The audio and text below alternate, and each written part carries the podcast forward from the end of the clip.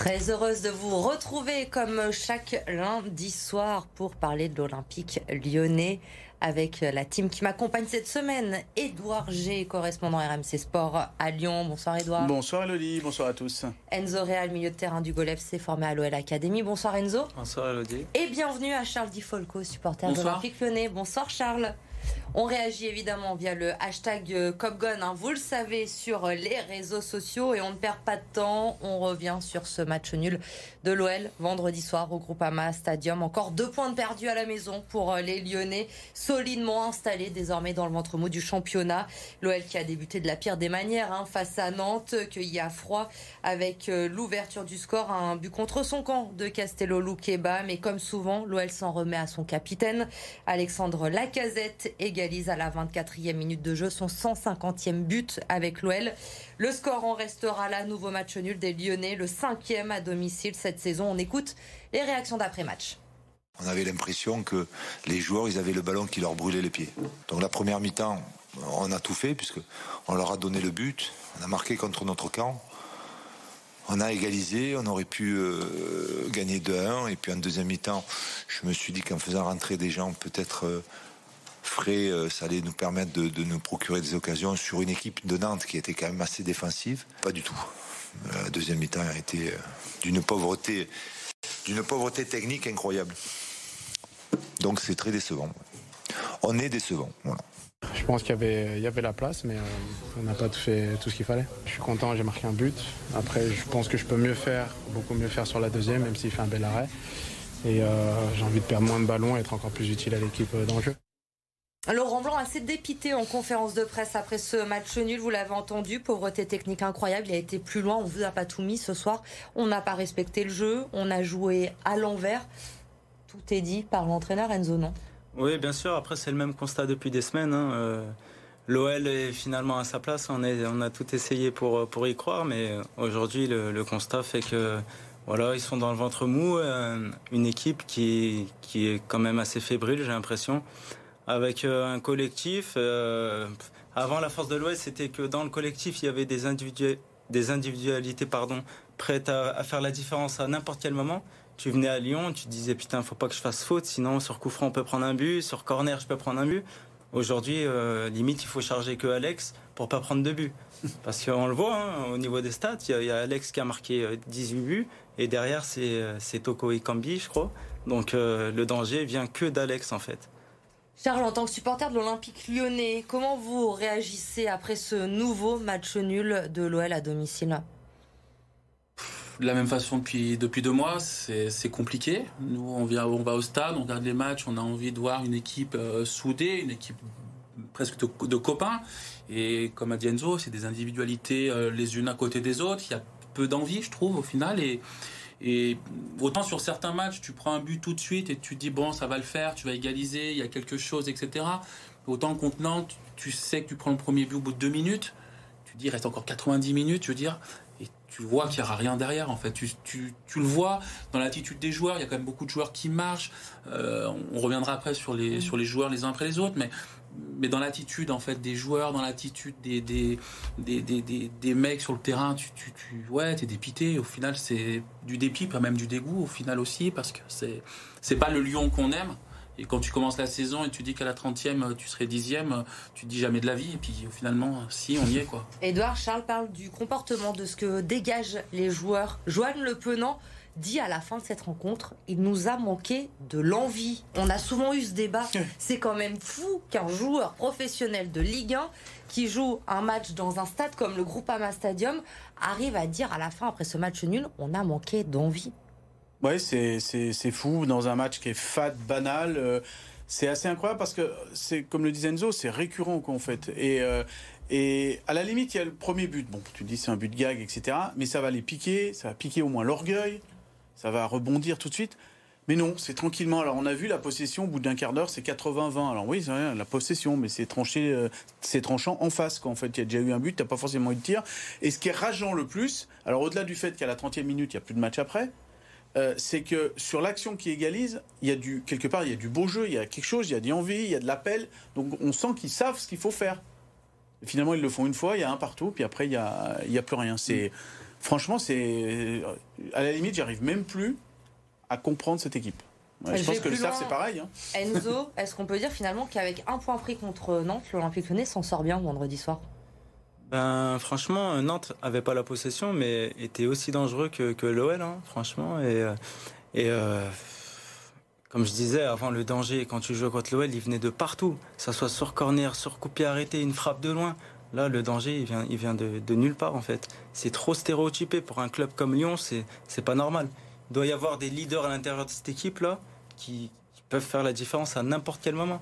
Sauf qu'aujourd'hui, c'est pas le cas. Et, il n'y en a qu'un, c'est, vous l'avez dit, c'est Alex, Lacazette avec ses, 17 euh, buts, qui euh, devient seul deuxième meilleur buteur d'histoire du club avec ses 150 buts avec l'OL.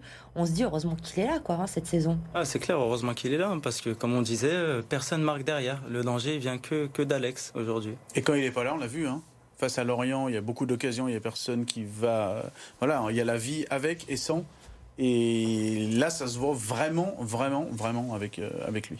Petite parenthèse, parce qu'on est sur Alexandre Lacazette, évidemment, avec ce retour en forme, ses buts marqués.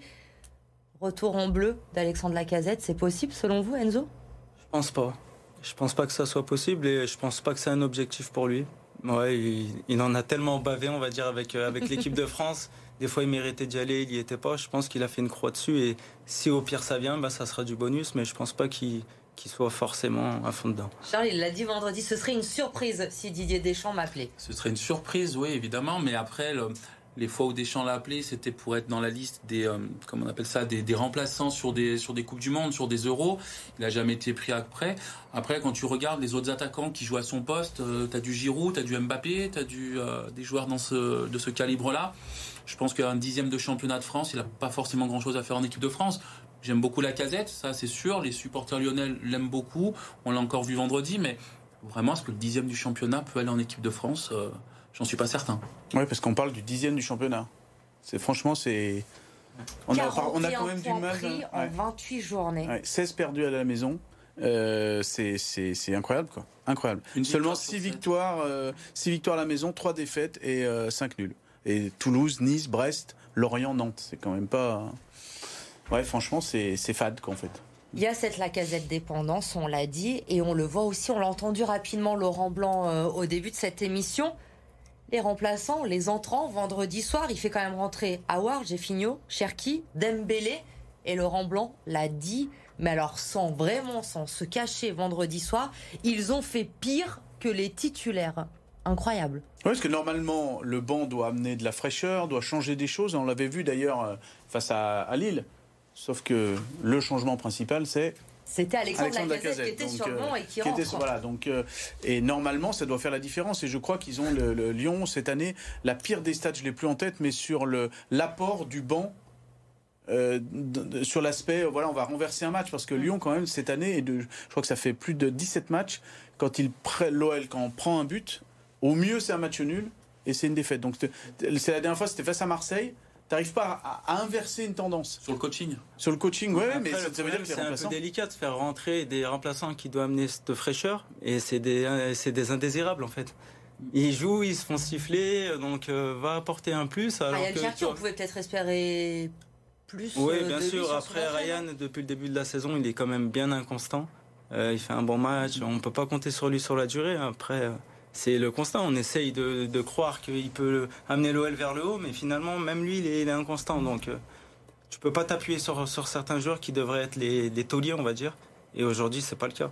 Et toi, Enzo, qui a connu justement de rentrer euh, jeune, euh, justement, Laurent Blanc explique que un Ryan Cherky, il a beaucoup enchaîné de matchs. Donc après, il y a un moment donné, bah, sa jeunesse, en insistant comme ça, c'est c'est pas évident, il faut qu'il retrouve un deuxième souffle. C'est un argument valable du coach, ça Oui, c'est valable parce qu'en général, on dit que les joueurs, quand ils sont jeunes, ils ont du mal à être réguliers et du coup, c'est ça qui fait la différence, la, maturité en fait de, garder cette constance toute une saison. Et là, c'est normal qu'ils traversent une, période un peu délicate, mais euh, un minimum quoi. Dans les choix de jeu, quand tu sais que tu peux pas faire certaines choses, tu repars sur les fondamentaux, comme on dit. Et aujourd'hui, ben, il n'arrive pas à être moyen ou très bon ou, euh, ou mauvais. Quoi. Et moi, je retiens aussi euh, un échange que j'ai eu avec un joueur de Chambéry. Vous vous souvenez de ce match de, Coupe de France au mois de janvier?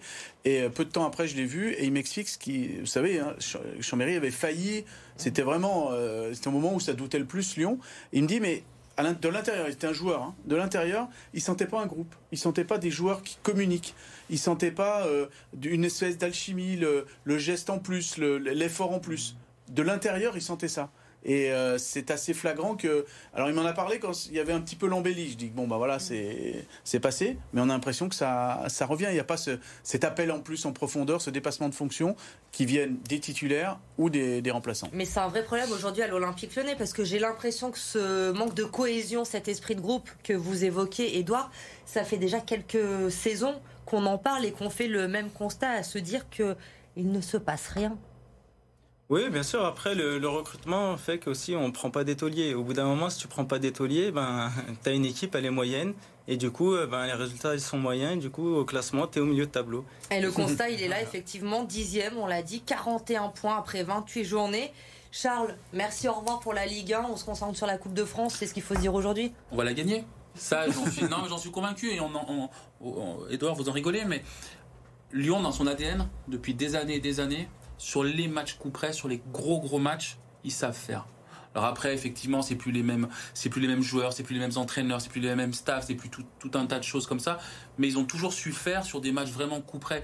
Je suis convaincu que le match très moyen de vendredi, au contraire, ça peut nous servir dans deux semaines sur la Coupe de France. On aurait gagné Nantes 4-0, j'aurais été moins confiant. Là, au contraire, on joue la saison sur un match. On va gagner vendredi à prochain en coupe on gagnera la Coupe de France. Enzo, vous qui avez l'habitude de, disputer euh, ces matchs, c'est le 5 avril, dans 15 jours. C'est à Nantes cette fois, la demi-finale de, Coupe de France face, euh, face aux Canaries. Comment on l'aborde après ce match nul? 15 jours après, on retrouve la même équipe. C'est un avantage psychologique pour Nantes d'avoir pris ce point au Groupama Stadium. C'est les Nantais qui sont en confiance. C'est l'Olympique Lyonnais qui peut du coup créer la surprise à Nantes. Comment ça se passe? Après, c'est un match de coupe. Donc, un match de coupe, euh, c'est sur un match. Donc, il euh, n'y a pas de calcul à faire. Et je pense que l'insouciance nantaise, parce que Nantes n'a rien à perdre, tandis que Lyon a tout à perdre. C'est le match qui fait qu'ils peuvent aller en, Europe. Et euh, dans un stade comme la Beaujoire, je pense que ça va être un match très compliqué. En plus, voilà, ils ont eu ce match contre la Juventus qui les a mis dedans il n'y a pas très longtemps. Je pense que ça va être très dur. J'espère qu'ils vont se qualifier, mais j'en suis pas convaincu. Non. Mais je pense que c'est plus, entre guillemets, ça va être plus simple de jouer là-bas que d'avoir la pression de jouer au Groupama Stadium. Euh, théoriquement, sur le papier, vu, voilà, c'est plutôt Nantes qui doit passer. C'est malheureux à dire, mais ça va être un petit peu ça. Et là, voilà, tu as peut-être la possibilité, j'aurai libéré, peut-être les, les joueurs qui sont sifflés au Groupama Stadium ne le seront pas là. Euh, voilà, donc euh, ça, ça, peut être, à mon avis, c'est meilleur tirage voilà.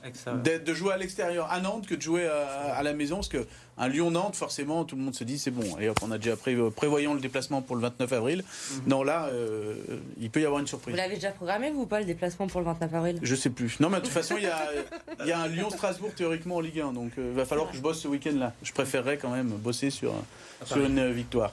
C'est le 5 avril.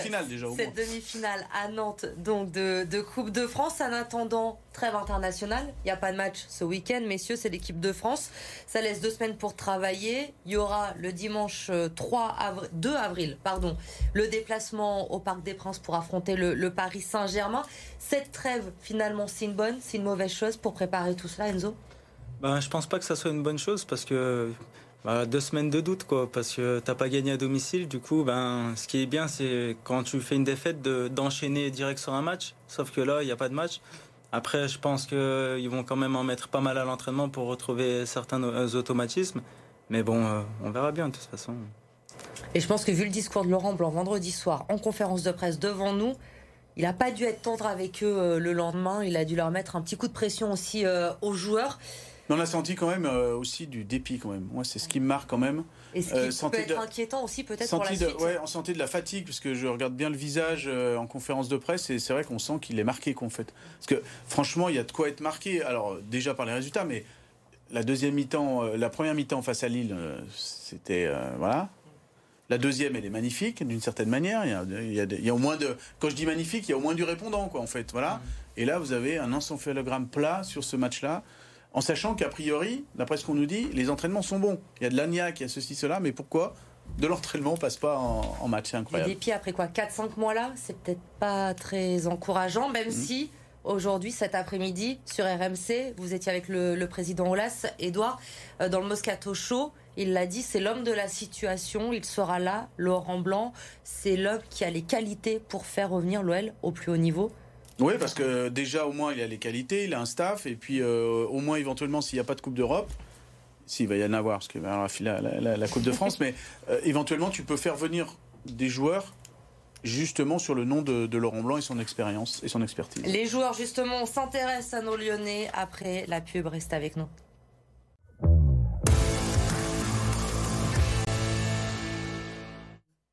Allez, on est de retour pour nos top flops de cette euh, OL Nantes match nul. Un but partout vendredi soir au groupe Ama Stadium. Il y a quand même eu euh, des choses positives pour vous, messieurs. Heureusement, Edouard, vous avez été séduit par euh, la doublure d'Anthony Lopez Rémi Rioux. Enzo, c'est le jeune Sel Koumbedi qui vous a séduit. Je vous donne la parole, Enzo. Ouais, j'ai bien aimé son match parce que déjà il ose. Voilà, il prend ses responsabilités malgré que ça soit un jeune joueur. Et c'est pas la première fois d'ailleurs. Et là, je me suis dit que j'allais le, le mettre comme flop, euh, comme euh, top, pardon, comme top, pardon. C'est un lapsus, ne vous inquiétez pas. Il a bien été séduit par euh, celle Koumbedi. Edouard, c'est Rémi Rioux qui a vos faveurs cette semaine. Ouais, parce que j'ai trouvé un vrai numéro 2 qui est bien présent dans le but là, qui est vraiment il, il impose quelque chose. Je trouvais que alors, il a des interventions très tranchantes, euh, notamment en deuxième période. Là, cette main opposée, il fallait la, la chercher. Donc, euh, il euh, coupe des trajectoires. Il est là. bon, sur le but, il est peu, il est peu rien. Et en plus, il a fait le job lui. Mmh. franchement, j'ai trouvé que voilà, à Lyon, on a on a un vrai numéro 2 de la, quelque part de la trempe un petit peu d'Anthony Lopez, même si fatalement. Et les rôles sont clairs, hein, c'est ce qu'il nous a expliqué en conférence de presse. Je suis numéro 2, Anthony Lopez est numéro 1, je suis là pour, pour boucher les quand il n'est pas là. Et on sent que voilà, il est à son âge vraiment euh, bien en place. Et j'ai bien aimé sur ce sur ce match. Mais c'est un gardien de but. Quand il y a un top d'un gardien de but, ça veut dire que c'est pas top. Effectivement, Charles. Votre premier duel à trancher euh, dans, dans Cop Gun, à qui donnez-vous votre point ce soir? Edouard. Edouard, parce que aussi j'avais mis, euh, j'avais mis Ryu dans mon top 3, on va dire. J'avais mis Ryu parce qu'Edouard l'a dit, il a fait quand même plusieurs arrêts de on va dire déterminant, la main opposée euh, un partout. Et puis euh, euh, sur les, oui, sur les centres, sur les sorties, il a répondu présent en sortant une fois dans les pieds aussi d'un attaquant. Et puis malgré qu'on prenne le premier but, il gagne son duel face à l'attaquant. Et je pense que gagner un duel face à un attaquant au bout de deux minutes de jeu, malgré tout, bah, ça met peut-être en confiance aussi. Et il a fait le job ça retombe sur Loukeba et, et c'est manque de chance. Sur de l'autre côté, forcément, le ballon allait sur le poteau avec la chance qu'on a. Mais, mais euh, non, non, Ryu, parce qu'il a vraiment fait le, job pour cette fois-ci. Ouais. Et puis, c'est pas un poste facile. Enzo, euh, doublure euh, d'Anthony Lopez, il joue très rarement. Anthony Lopez est très apprécié à l'OL par les supporters notamment. Donc il faut être à la hauteur quand on doit le suppléer. C'est pas évident non plus. Hein, ouais, bien sûr. C'est vrai que le poste de gardien de but, c'est un poste ingrat. Hein. Voilà, tu fais une erreur, ben, tous les projecteurs sont sur toi, mais par contre, quand tu fais des grands matchs, on ne parle pas forcément de toi. Là, c'est vrai qu'on salue sa, performance parce qu'il a été très bon. Et en plus, euh, être doublure d'Anto, c'est très dur parce que c'est un très bon gardien. Et là, il a fait un très bon match, c'est vrai. De retour très certainement après la trêve internationale, Anthony Lopez. Normalement, oui, c'est l'idée. On l'a vu à l'entraînement, mais pas, il n'utilisait pas ses mains. Il était plutôt dans le. Il était entraîneur des gardiens de but avec son pied, euh, voilà. Mais euh, ça donne encore une quinzaine de jours. Euh, voilà, il est clairement préservé pour la, Coupe de France. Mais malheureusement, s'il y a un problème avec lui, on sait maintenant qu'il y a quelqu'un de. C'est pas Johan Paul Esbeck, par exemple, de l'année dernière. Quoi. Il y a quelque chose de plus, plus, plus certain en, numéro 2. Les flops à présent. Alors là, on, vous avez été plus inspirés, euh, messieurs. Edouard, je vous ai mis un petit peu la pression parce que vous aviez mis euh, tous les entrants finalement dans les flops. Je vous ai dit non, ça marche pas comme ça. Il me faut un nom. Résultat, on en a déjà parlé la semaine dernière. Le pauvre, c'est Tamin Sarr qui est euh, votre flop cette semaine. Et face à vous, pour son premier duel dans Cop Gun, il prend un sacré risque quand même. Euh, Charles a choisi votre chouchou Maxence Cacré. Ah ouais, là ça part mal. Charles, je vous donne la parole. vous allez prendre de très gros risques. Non, Cacré, pourquoi? Parce que il a, il a joué. Alors déjà, il a joué blessé. Donc déjà, ça moi, ça me, ça me gêne déjà dans un premier temps qu'un joueur puisse jouer blessé le match. Euh, donc, euh, donc déjà premièrement. Deuxièmement, bah, il est fautif sur le, sur le but qu'on prend, la passe en retrait qui est mal assurée, et sur 60 minutes de jeu, il perd 10 ou 12 ballons. Et on en discutait avec Enzo euh, hors antenne, pour un milieu de terrain, perdre plus de 10 ballons en une heure de jeu, c'est énorme. Des joueurs de son âge et qui jouent au même poste que lui, sur un match entier, bah, hier, euh, les joueurs du Barça, ils en perdent deux, ils en perdent trois. Donc, euh, et Cacré, ça fait quelques matchs que je trouve un peu moins bien. Alors, parce que c'est physique, est-ce que c'est mental, je sais pas, mais ça fait plusieurs matchs que je trouve moins bons moins moins tranchant si je peux dire et hier c'en est euh, voilà il, est malheureusement il est fautif on prend un but où il est grandement qui est grandement pour pour lui et voilà c'est mon c'est mon flop du, du joueur Amin Sarr, Edouard? Alors, je vais pas trop sortir les stats, mais elles sont parlantes quand même. Hein. Aucun duel gagné, il y en a eu 6. Aucun centre réussi, il y en a eu 2. Donc 0 sur 2. Aucun dribble réussi. 3 ballons perdus. 26 passes, mais aucune clé. Et seulement 36 ballons joués en 90 minutes. Alors les stats. Pour euh, les autres matchs depuis son arrivée, je crois que ça doit être. Euh, Donc euh, franchement, et moi je lui trouve. Alors bien évidemment.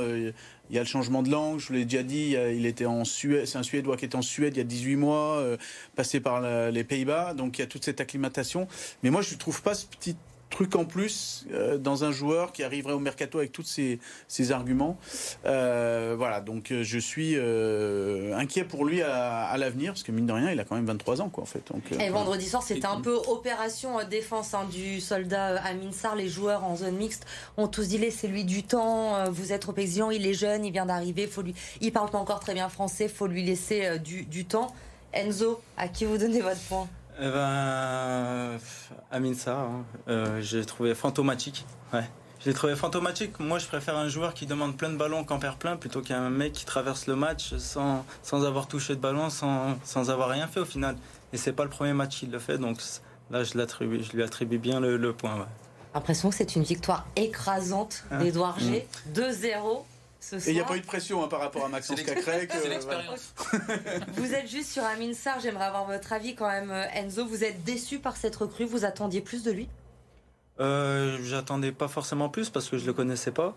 Mais euh, normalement, tu arrives, je sais pas, tu arrives dans un grand club, tu essayes au moins de faire des choses. Sauf que c'est pas le cas. Il, comme je l'ai dit, il traverse les matchs sans, sans rien tenter, sans, sans, rien faire de, de spécial. Et on espère voir beaucoup son, mieux, euh, messieurs. Pardon, on n'a plus beaucoup de temps. On regarde le, le programme. Faut qu'on faut qu'on avance avec cette trêve internationale. Donc je vous le disais, qui arrive le Paris Saint-Germain au Parc des Princes le 2 avril, avant cette demi-finale de Coupe de France face à Nantes. Ce sera à la Beaujoire. On l'a dit, vous l'avez compris, c'est l'objectif maintenant. Cette Coupe de France, seule façon de jouer l'Europe. Et puis après, il y a du costaud, hein, Rennes, Toulouse et Marseille. On aura l'occasion d'en reparler. Les autres résultats du week-end, Fanny Cousin. L'Asvel, encore une fois en finale de la Coupe de France face à Strasbourg. Les Villeurbanais démarrent fort, mais voilà Sig revenir et même passer devant juste avant la pause grâce à un grand Marcus Keane.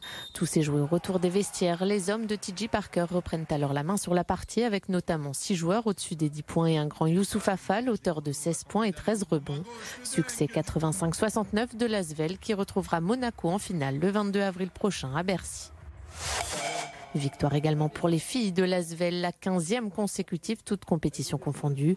En déplacement chez la Lanterne Rouge Toulouse, les Lyonnaises ont parfaitement géré leur match malgré l'absence de Marine Johannes laissée au repos.